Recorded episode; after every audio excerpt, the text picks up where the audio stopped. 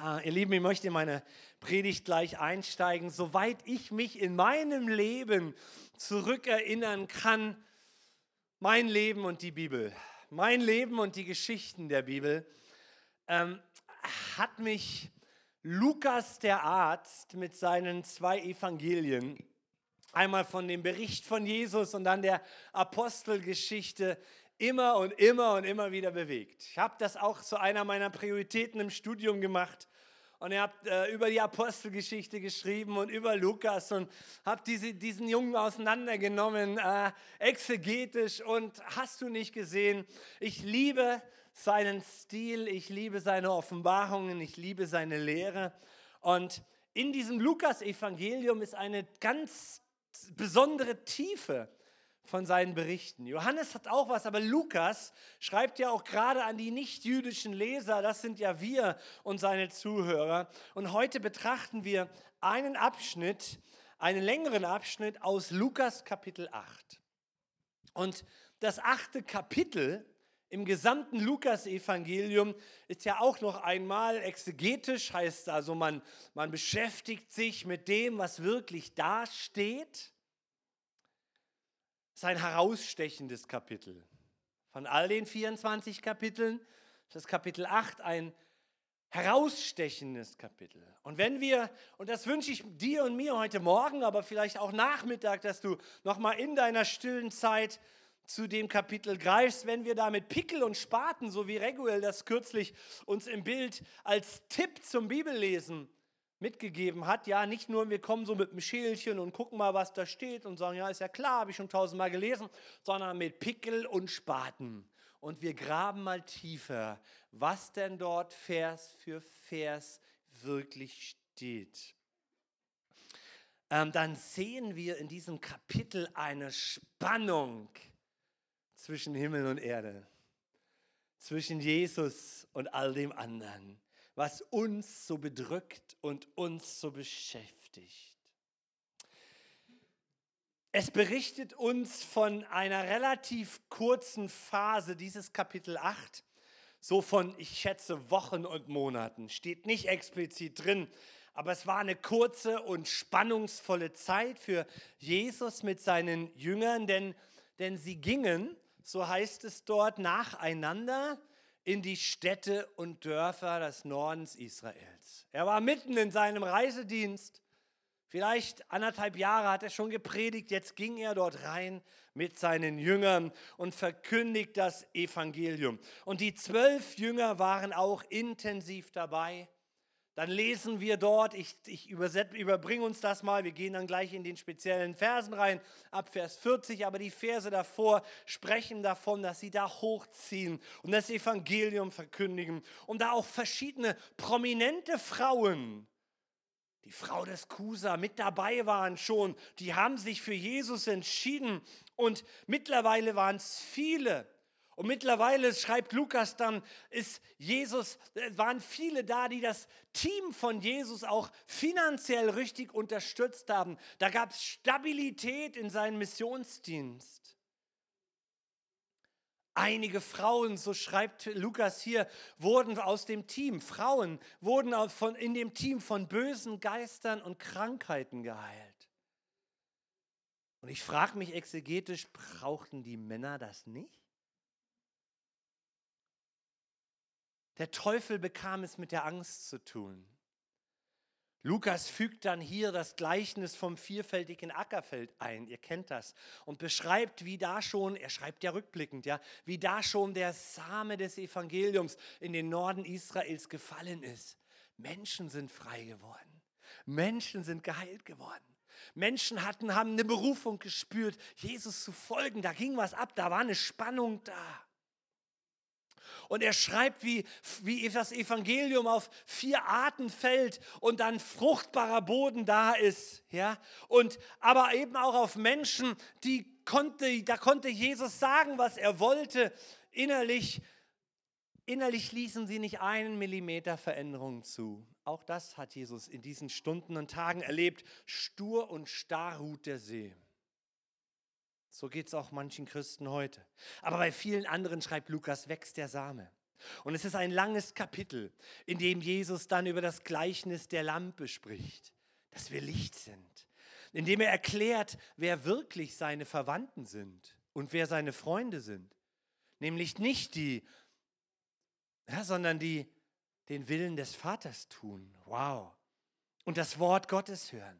Und dann fahren sie über den See Genezareth. Und mitten im Sturm kommt Jesus zu ihnen und stillt den Sturm. Und dann fahren sie wieder rüber auf die andere Seite in das Land Gerasena, der, der Gerasener. Und, und, und das ist jetzt nicht mein Thema, ja? Da begegnen sie einem splitternackten Menschen. Boah. Ja, voller Dämonen. Und, und Jesus treibt die Dämonen aus. Pff, völlig scary, ja. Und die Kraft des Himmels konfrontiert die Dunkelheit um und in den Menschen.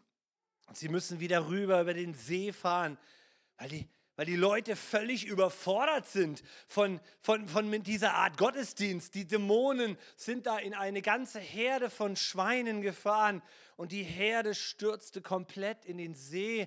Die gesamte Fleischproduktion dieser Region war für Monate ausgesetzt. Die Leute waren völlig überfordert. Und ich kann mir vorstellen, wie die Jünger jetzt auf der Rückfahrt von diesem Ganzen im Boot sitzen und denken, Alter, wir brauchen jetzt eine Pause. Das müssen wir mal erstmal verarbeiten, was wir jetzt hier erlebt und gesehen haben. Und sie kommen an das Ufer und nix Pause. Und da steigen wir ein in den Vers 40. Als Jesus ans andere Ufer zurückkam, empfing ihm eine große Menschenmenge, denn sie hatten auf ihn gewartet. Da drängte sich ein Mann namens Jairus, der Vorsteher der Synagoge, nach vorn. Er warf sich vor Jesus nieder und er bat ihn, in sein Haus zu kommen, weil seine einzigste Tochter ein Mädchen von zwölf Jahren im Sterben lag. Auf dem Weg dorthin drängte sich diese Menge um Jesus. Darunter war auch eine Frau, die seit zwölf Jahren an starken Blutungen litt. Ihr ganzes Vermögen hatte sie für die Ärzte aufgewendet, doch niemand hatte sie heilen können. Sie kam von hinten heran und berührte die Quaste seines Obergewands. Das ist unten so der Saum. Und sofort hörte die Blutung auf.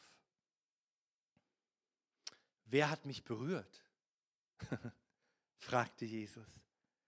Doch niemand wollte es gewesen sein. Petrus sagte, Rabbi, die Menge drängt und drückt dich von allen Seiten.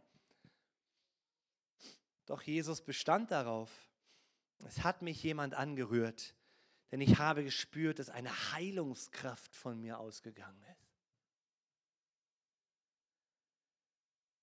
Als die Frau sah, dass sie nicht verborgen bleiben konnte, fiel sie zitternd vor Jesus nieder. Vor allen Leuten erklärte sie, warum sie ihn berührt hatte und dass sie im selben Augenblick geheilt worden war. Meine Tochter, sagte Jesus zu ihr, Dein Glaube hat dich gerettet. Geh in Frieden.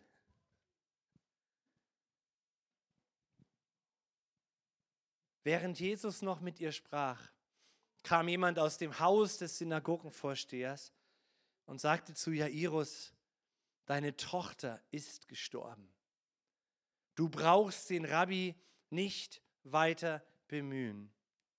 Jesus hörte es und sagte zu dem Vorsteher, hab keine Angst, vertrau mir, dann wird sie gerettet werden. Er ging in das Haus, erlaubte aber niemand, ihn zu begleiten, außer Petrus, Johannes und Jakobus und den Eltern des Kindes. Das ganze Haus war voller Menschen, die laut weinten und schrien und das Mädchen beklagten. Hört auf zu weinen, sagte Jesus zu ihnen. Das Kind ist nicht tot. Es schläft nur. Da lachten sie ihn aus, denn sie wussten, dass es gestorben war. Doch Jesus fasste es bei der Hand und rief, Kind, steh auf. Da kehrte Leben in das Mädchen zurück und es stand auf. Und Jesus ordnete an, ihr etwas zu essen zu geben. Und die Eltern konnten kaum fassen, was da geschehen war. Aber Jesus verbot ihnen, anderen davon zu erzählen. Die stehen da alle draußen. Dieses tote Kind wird wach und Jesus sagt, sagt das niemand weiter. Das ist so, ist so abgefahren. Was ich dir heute sagen will aus dieser Predigt ist, das kann Jesus heute für dich wieder tun. Das kann Jesus für dich heute wieder tun. Ich liebe es exegetisch. Ja, dann höre ich auf mit theologischen Fachbegriffen. So, also zu gucken, was sagt der Text denn wirklich? Ich liebe es, da so hineinzutauchen in diese Geschichten um Jesus. Und weißt du, ich habe gebetet und bete und wünsche so sehr, dass du dich heute Morgen ergreifen lässt von diesen Kernaussagen dieses Abschnitts, nämlich dem Glauben dieser zwei Leute. Ein Mann, der glaubt, dass Jesus seine zwölfjährige sterbende Tochter heilen kann. Und einer Frau, die alles Medizinische versucht hat, um ihr Leben zu retten. Und sie kommt, um zu sehen, was Jesus für sie tun kann. In dieser Geschichte zeigt sich da irgendwie das Geheimnis des Reiches Gottes, das überall auf der Welt, in Europa sieht das noch ein bisschen dürftig aus, aber überall bis heute ist das so, wo da Jesus ist, da sind plötzlich Menschen da, die angetrieben sind in ihrem Inneren, die Jesus erwarten. Und sie suchen Jesus hier am Anfang der Geschichte. Und dieses Wort Prostekomai heißt, da stehen sie am Ufer, die Jünger sagen, ich bräuchte eine Pause, ich muss das alles verarbeiten. Aber da stehen sie schon und sie warten gespannt, abwartend, sich freuend, abwartend. Sie stehen da und sagen, er kommt, er kommt, er kommt. Und sie kommen da aus dem Boot und ich kann mir Petrus vorstellen, wie er da in sein Gewand labert. Sagen, da gibt es schon wieder die Leute hier.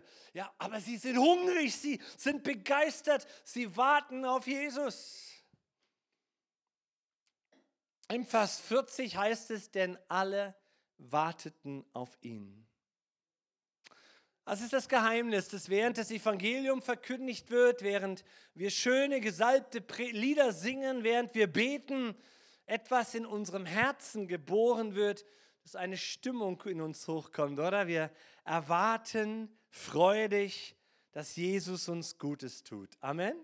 Deswegen komme ich her, weil Jesus hier ist. Und das war noch nie anders. Viele Menschen freuen sich, in der Nähe Jesu zu sein. Aber da war ein Mann, ein Mann, der eine persönliche Begegnung und eine persönliche Konfrontation in seinem Leben mit Jesus suchte. Viele Christen sind froh, im Boot Gemeinde zu sein und machen da auch alles mit. Aber wenn es um eine persönliche Ansprache Jesu an mein Leben geht, dann bauen viele ihre Mauern um sich herum. Dann sagen sie, nee, nee, nee, nee, nee, das sehe ich anders als das Wort Gottes. Das will ich mir nicht sagen lassen, ja? Und hier war ein Mann, der eine persönliche Frage hatte. Und er drängte sich durch die Menge Jesu und, und, und, und, und, stellte sich vor Jesus hin und sagt, würdest du bitte in mein Haus kommen, in meine Lebenssituation kommen? Ich brauche dich, Jesus. Die anderen waren um Jesus herum und bedrängten ihn. Er sagte, ich brauche dich, Jesus, in meiner Situation. Die Menge um uns herum, Jesus interessiert mich nicht. Und ich liebe es. Hier steht Jesus Christus, der Sohn Gottes, an den du glaubst, in seiner ganzen Persönlichkeit, in seinem ganzen Charakter und wendet sich ihm zu und sagt, ja, ich will. Ich komme mit. Okay, wenn du mich bittest, in dein Haus zu kommen, dann komme ich in dein Haus. Wie gesegnet sind wir, dass wir Jesus heute als auferstanden erleben können. Der uns heute sagt, der dir heute sagt, ich will in dein Haus kommen. Ich will. Ich will in dein Herz kommen. Ich höre das tiefste Gebet deines Herzens. Und ich glaube, es ist, das ist so beeindruckend, weil, weil, weil wenn ich etwas zu beten habe, ja, nur als Beruf bin ich Pastor, dann muss ich öffentlich beten und so. Aber hey, glaub mir, es gibt Bereiche in meinem Leben, die mache ich nicht öffentlich. Und wenn ich Nöte habe, teile ich sie vielleicht maximal noch mit meinem einem Freund, mit meiner Frau. Ja, auch. Aber dann gibt es Dinge, die ich ganz persönlich in meinem Herzen habe, weil du hast eine Persönlichkeit vor deinem Gott. Da stehst du, oder? Tief in dir ist diese Frage. Oder trage ich Dinge im Verborgenen und der Vater im Himmel sieht ins Verborgene. Und nun ist die ganze Menschenmenge da und der Mann spricht Jesus an und Jesus geht mit dem Mann in sein Haus. Das berichtet uns so Lukas, kurz, sie stehen da vor dem Haus und die ganze Volksmenge folgt ihm. War damals anders als heute. Heute ist dein Tagesplan durchgestylt. Aber damals war das alles ein bisschen anderes Leben und die Leute standen da und sagen, naja, wir wollen einfach mit Jesus abhängen und so. Wo geht der jetzt hin in diesen, zu diesem Typen da? Och, dann gehen wir mit. Dann gehen wir mit. Ich habe zwar keine Frage an Jesus, aber ich will einfach was erleben heute. Wird ein super Tag, wo Jesus ist, wird super. Und mitten in dieser Menge von Gedränge ist da eine Frau. Und Lukas berichtet uns von dieser Frau nur von, vom Ende dieser Lebensgeschichte. Ja? Aber diese Zahl 12 drückt etwas aus. Die Zahl 12 drückt so viel tiefes Leid aus.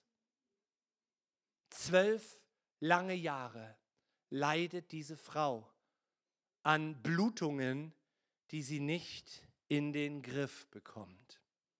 Nicht zwölf Stunden, nicht zwölf Tage, nicht ein Vierteljahr, zwölf lange Jahre. Und jetzt lebt sie in einer jüdischen Kultur, die zwei Dinge ganz oben anstellt, die einen Menschen unrein machen.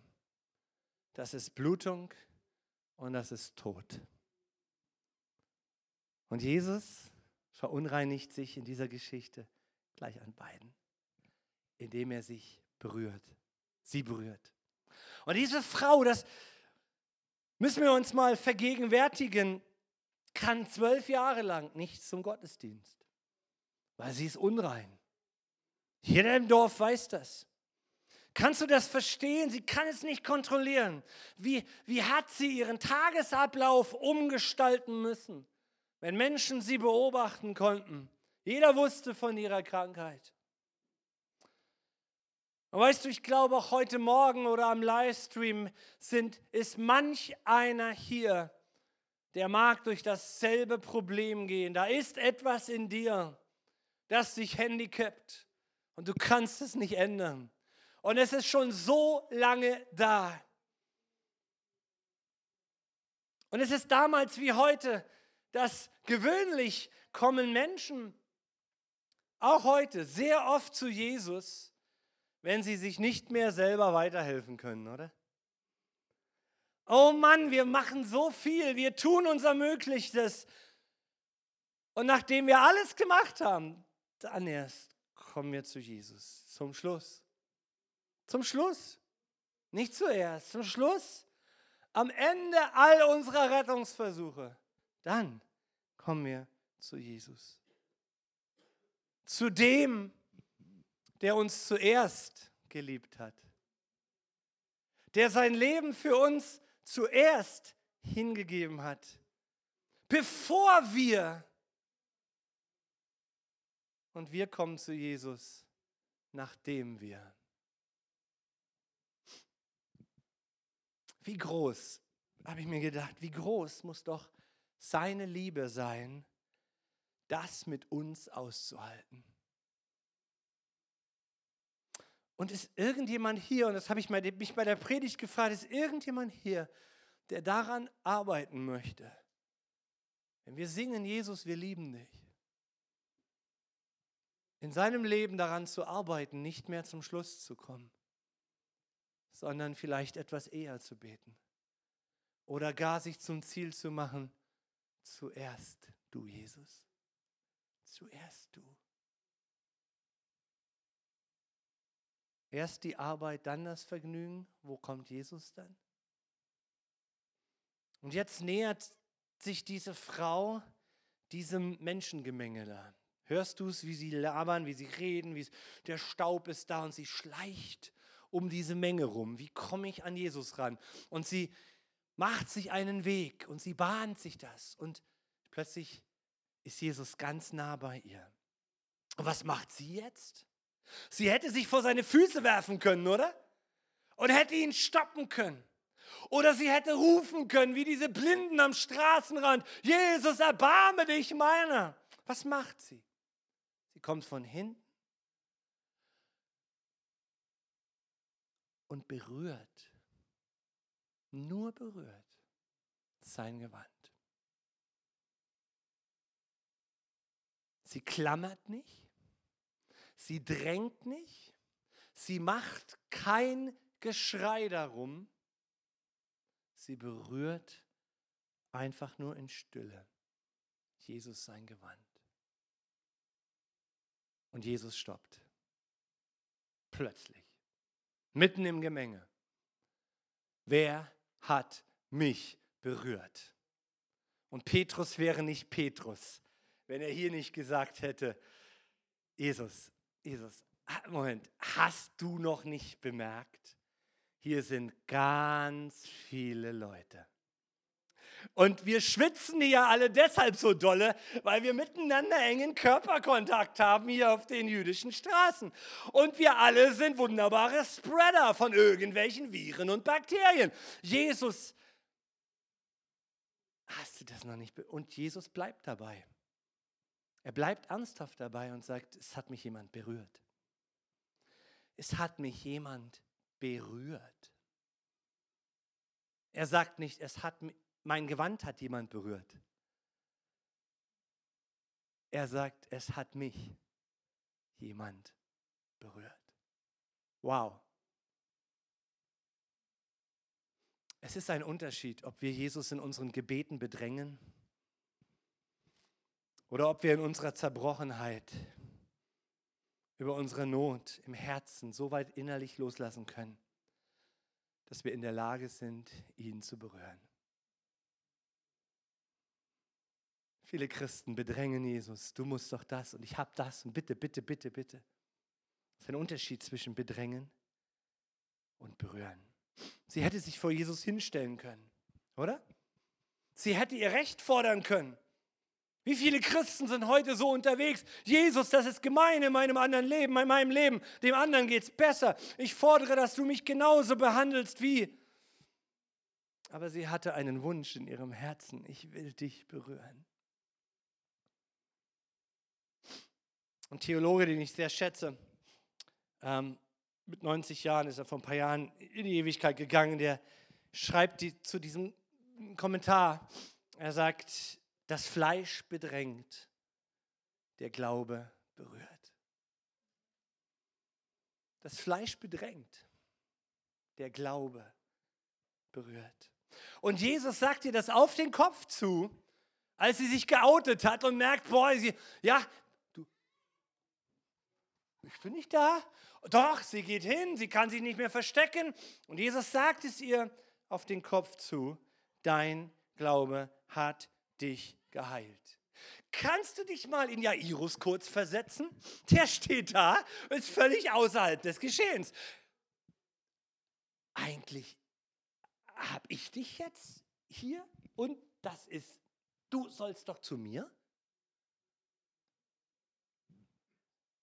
Und plötzlich bekommt das Ganze hier noch mehr Dramatik. Hier ist eine Frau, die in einem Moment von zwölf Jahren Krankheit geheilt ist und glücklich ist. Und im selben Augenblick erschallt die Nachricht, das Mädchen, das zwölf Jahre alt gelebt hat, ist gestorben. Wie oft sitzen wir im Gottesdienst und jemand erzählt dir von seiner Heilung, aber bei dir stirbt gerade etwas.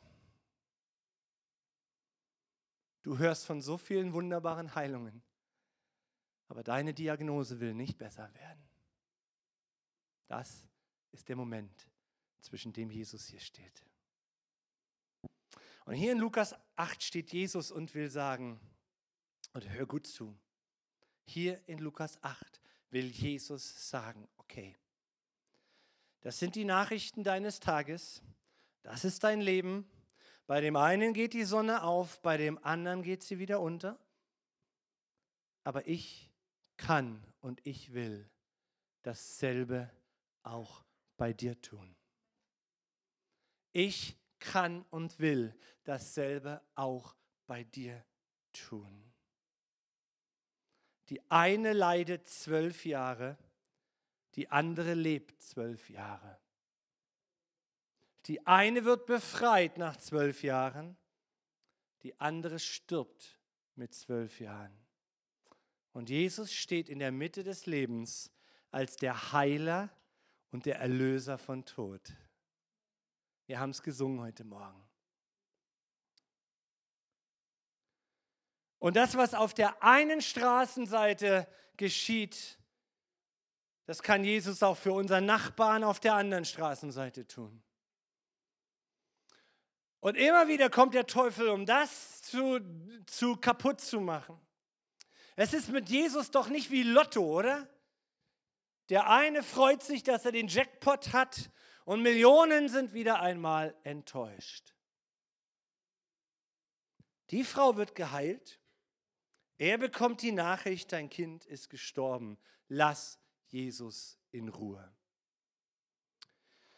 Manchmal, wenn ich Christen zuhöre als Pastor, dann habe ich den Eindruck, sie haben dieses Gottesbild tief in sich sitzen, dass Gott wie Lotto ist.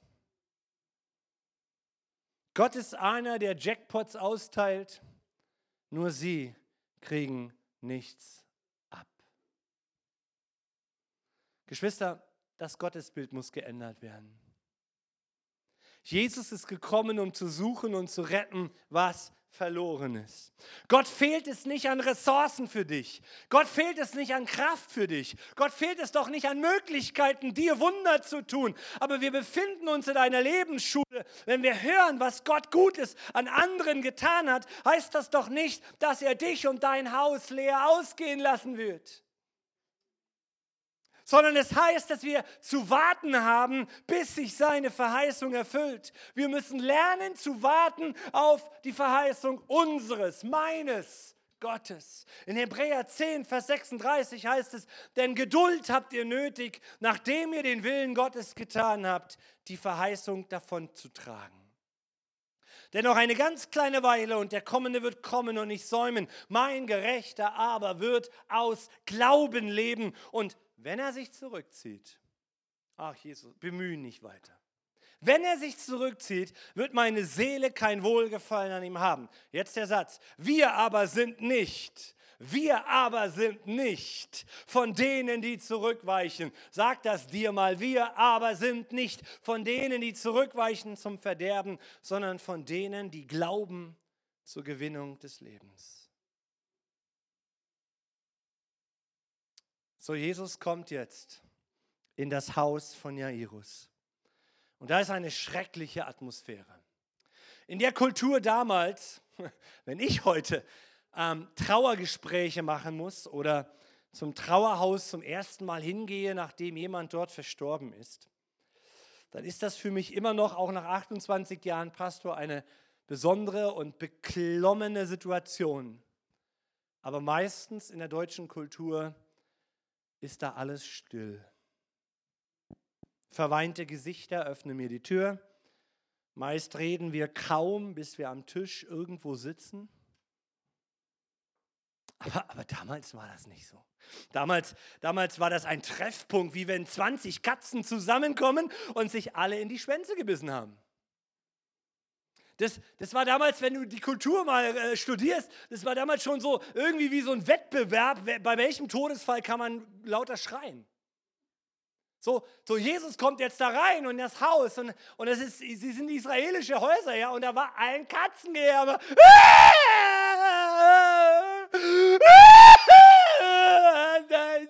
Oh Gott, das ist aber eine Kanne.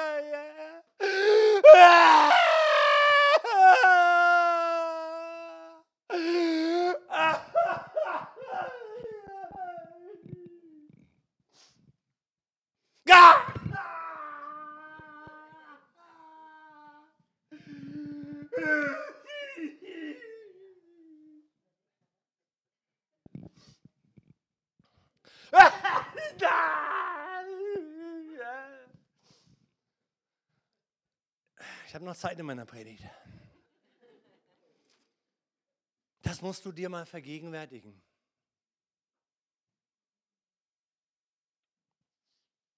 Und Jesus kommt da rein und befiehlt dieser gesellschaftlichen Tradition, diesem gesellschaftlich angesagten, Schreien war angesagt, kulturell entstanden. Und er kommt da rein und sagt, hört auf zu heulen. Hört auf zu schreien. Sie ist nämlich nicht tot, sie schläft nur. Der Text sagt in Vers 53, und plötzlich fingen sie an zu lachen über Jesus.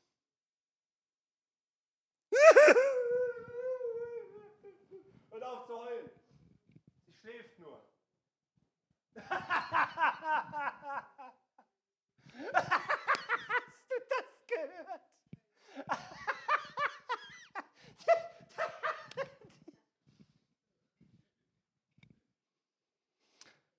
Vers 53 heißt, da lachten sie ihn aus, denn sie wussten, sie wussten, sie wussten, mhm, dass er gestorben wird, dass es gestorben war. Hm. Warum mache ich das hier vorne?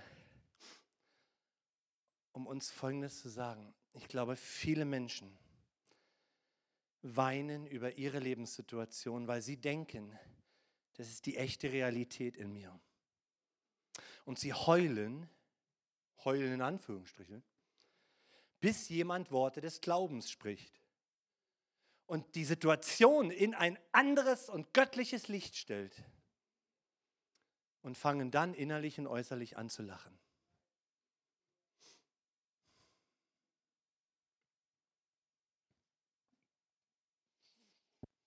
Die Menschen sind so fest von ihrer Realität hier überzeugt, und erklären Jesus, warum denn seine Sicht die falsche ist.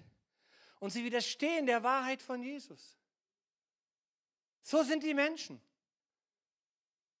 Das ist plötzlich. Das ist kein, das ist, das ist Selbstmitleid, was die hier gemacht haben. Sie schreien und weinen. Jesus sagt einen Satz, sie lachen.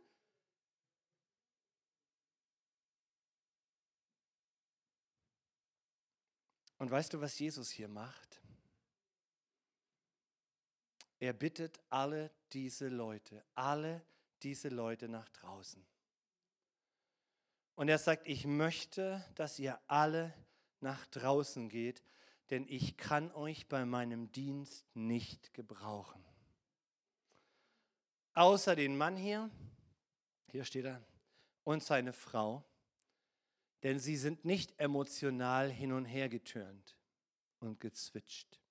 Sie haben beständig, auch als die Frau gesund wurde und ich gestoppt habe, auch als die Diener kamen, sie haben ihr Vertrauen auf mich gesetzt. Sie haben ihre Emotionen nicht gewechselt. Aber wenn bei euch eure Emotionen so schnell wechseln, im Gottesdienst sagst du Halleluja, du bist keine zehn Meter draußen und du bist im Tal deines Todes, dann bitte verlass meinen Raum, sagt Jesus. Wenn du so schnell wechseln kannst von Weinen zu Jammern und Lachen, dann bitte geh aus dem Raum, in dem ich bin. Wow. Das ist eine Botschaft, die uns auch heute gilt. Du musst aufpassen, wen du dir an deinen Tisch holst und welches Geheul von Menschen du in deine Ohren dringen lässt. Das Fleisch tötet, der Geist macht lebendig. Die Apostel haben dann im Nachgang die nächsten 30, 40 Jahre Kirchenbau die, ihre Briefe vollgeschrieben mit Mahnungen im Umgang mit Menschen, die lästern, die verleumden, die gegen besseres Wissen ungehorsam sind dem Wort der Wahrheit. Du kannst nicht denken, dass glaubensloses Geheul deinen inneren Menschen aufbauen wird. Es zieht dich immer mit nach unten. Epheser 4, 29. Kein faules Wort komme aus deinem Mund, sondern nur eins, das gut ist zur notwendigen Erbauung, damit es den Hörenden Gnade gebe. Kein faules, dummes, lästerndes Wort. Wir haben den alten Menschen ausgezogen und den neuen Menschen angezogen. Hebräer 3, Vers 15. Israel kam deshalb nicht in das Land. Warum? Weil sie gemurrt und gezweifelt haben weil sie keinen Glauben hatten, weil sie ihre Worte nicht kontrolliert haben. Heulen und lachen, weinen und lachen, das war der Lebensstil der Israeliten. Und Jesus sagt, geht auch, geht raus aus mit dem Raum, in dem ich bin. Noch einmal zu dem, was gesagt ist, wenn ihr heute Gottes Stimme hört, verschließt euch seinem Reden nicht bei jener Verbitterung. Wer waren denn die Israeliten, die sich gegen Gott auflehnten, obwohl sie seine Stimme hörten? Wer sind denn die Christen, die, obwohl sie in den Gottesdienst gehen, seine Stimme sich verweigern? Waren es nicht gerade die Leute, die Mose aus Ägypten geführt hat? Ach, war das schön, dass Jesus Wunder tat. Und wer erregte, wer erregte 40 Jahre lang den Zorn Gottes? Wow. Wow. Waren es gerade nicht die, die gesündigt hatten und deren Leiber dann tot in der Wüste lagen? Und wen meinte Gott mit seinem Schwur, dass er sie nie von dem Versproch, die, die versprochene Ruhe finden lässt, wenn nicht die, die ihm den Gehorsam verweigerten? Jetzt der Satz. Wir sehen also, dass sie wegen ihres Unglaubens nicht hineinkamen. Jesus, Petrus, Jakobus, Jairus, und Frau Jairus gingen in den Raum. Ich liebe Jesus. Jesus hat gerade einen Blutfluss gestoppt und hier setzt er gleich einen neuen in Gang. Jesus ist der Wundertäter. Jesus, der König aller Könige, bevor er gestorben ist, schaut dieses Mädchen an, nimmt ihre Hand, berührt sie und schaut durch diesen toten Körper hindurch, dass ihre Seele noch lebt. Oder? Deshalb ist es so wichtig, dass wir unser Leben an unseren Herrn Jesus geben, dass wir unser Leben ihm anvertrauen, denn unsere Seelen leben ewig. Und Jesus errettet uns, dass wir im Licht ewig weiterleben. Sie war nicht gestorben im Sinn, dass sie weg war. Lies mal die Todesanzeigen unserer Zeitungen, ja, grauenvoll, hoffnungslos. Wir, wir, du lebst, du lebst in unseren Bilderbüchern, in unseren Erinnerungen. Ja. Wir versuchen, uns etwas vorzustellen, dass dieser Mensch nicht weg ist, aber er ist weg. Der, der an Jesus glaubt, ist weg in seiner Ewigkeit. Die anderen sind weg. Einfach weg, ausgelöscht. Das ist das, was Jesus erbost über den Feind. Er kann auslöschen. Sie war nicht tot. Sie brauchte eine Berührung von Jesus. Und er fasste sie wieder an.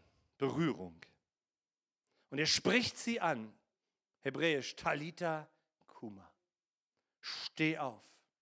Und wo immer dieses Mädchen sich befand, sie kommt zurück und öffnet die Augen.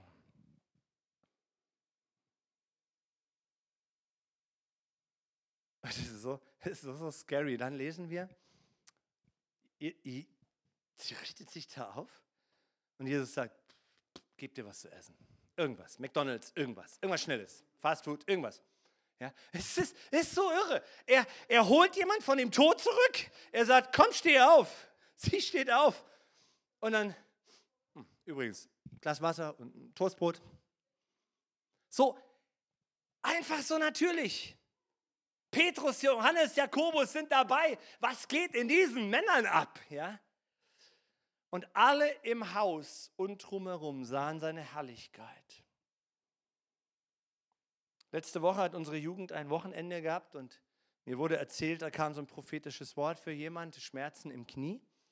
Und dieses Mädchen sagte, ja, ich. Und sie haben für diese Kniegeschichte gebetet. Und die Sache war weg.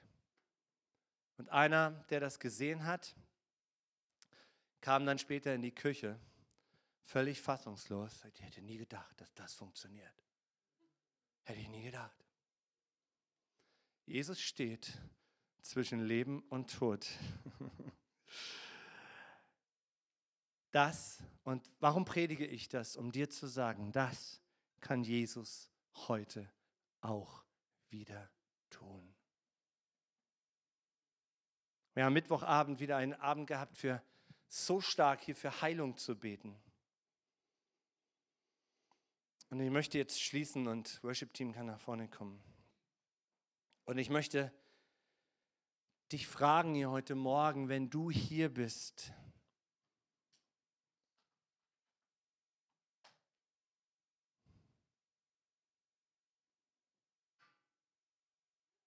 und zu Jesus rufst. Und wenn du Glauben an Jesus hast, gib nicht auf. Wenn du hier bist heute Morgen mit deiner Not, dann ruf ich dir zu, gib nicht auf. Das, was Jesus für diese Frau und für dieses Kind getan hat, kann er und will er auch für dich tun. Der Unterschied liegt in dem, dass da Menschen sind, die sind froh, um Jesus herum zu sein, die bedrängen ihn. Aber da gibt es zwei, die haben Jesus mit, seinem, mit ihrem Glauben berührt. Glaube ist ein Fürwahrhalten der Verheißungen, die in der Bibel stehen. Psalm 103 sagt, der dir alle deine Sünden vergibt und der dich heilt von allen deinen Gebrechen. Zwei Menschen haben ihren Unterschied gemacht, indem sie Jesus im Glauben berührt haben. Wo sind die Leute? Wo ist mein Herz? dass sich nach einer Berührung von Jesus, äh, zu Jesus hin sehnt. Hast du heute Morgen den Unterschied erfasst zwischen, ja, ich bin dabei im Gemenge um Jesus?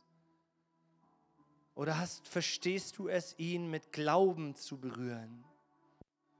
Und Glaube ist sein Geschenk an dich. Gott ist kein Lotteriespieler. Er entscheidet nicht nach Los, er entscheidet nach seiner Liebe und nach seiner Gnade und nach seiner Barmherzigkeit. Jesus brachte kein Schreien und kein Drängen zur Reaktion. sondern die zwei Menschen, die ihn innerlich berührt haben. Ich will eine Berührung von Jesus. Ich brauche eine Berührung von Jesus. Ich bin so kaputt. Ich bin so krank. Ich habe alles versucht. Oder mir ist plötzlich etwas widerfahren. Ich suche Jesus im Glauben. Ich lade ihn in mein Haus ein. Jesus, komm in mein Haus. Ich will eine Berührung mit dir.